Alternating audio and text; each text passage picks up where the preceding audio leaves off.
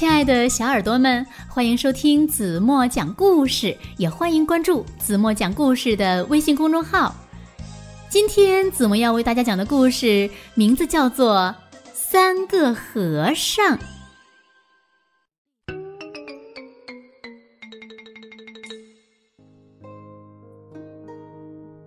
山顶上的寺里有个小和尚，他每天一个人下山挑水。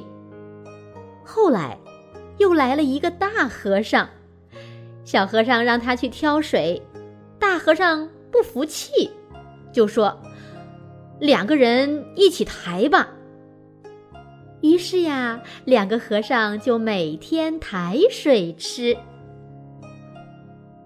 过了些时候。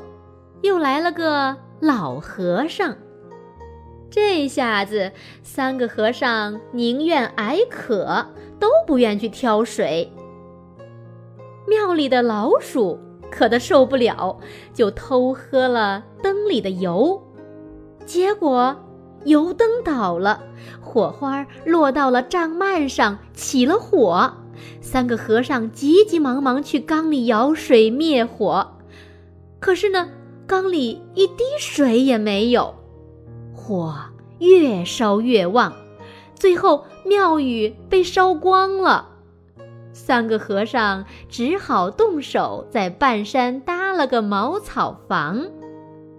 这下子，和尚也当不成了，就改做鞋匠吧。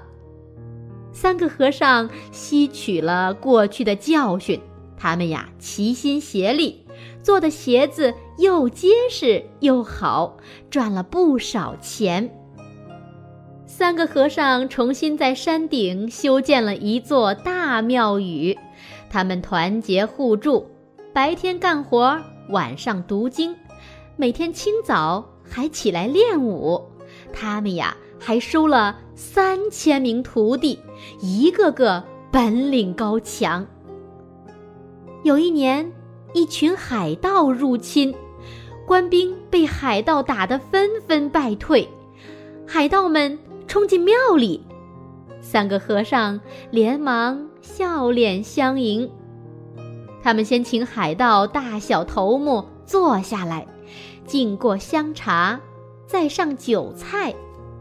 海盗头领们吃呀喝呀，不一会儿，都倒了下去。原来呀，和尚们在酒里下了毒。和尚们一见海盗头目死了，便一齐拿起刀枪去杀海盗。海盗们纷纷往山下逃。三个和尚带领三千徒弟追杀下山，把海盗呀赶回了大海。从此呀。三个和尚的山顶大庙更有名气了。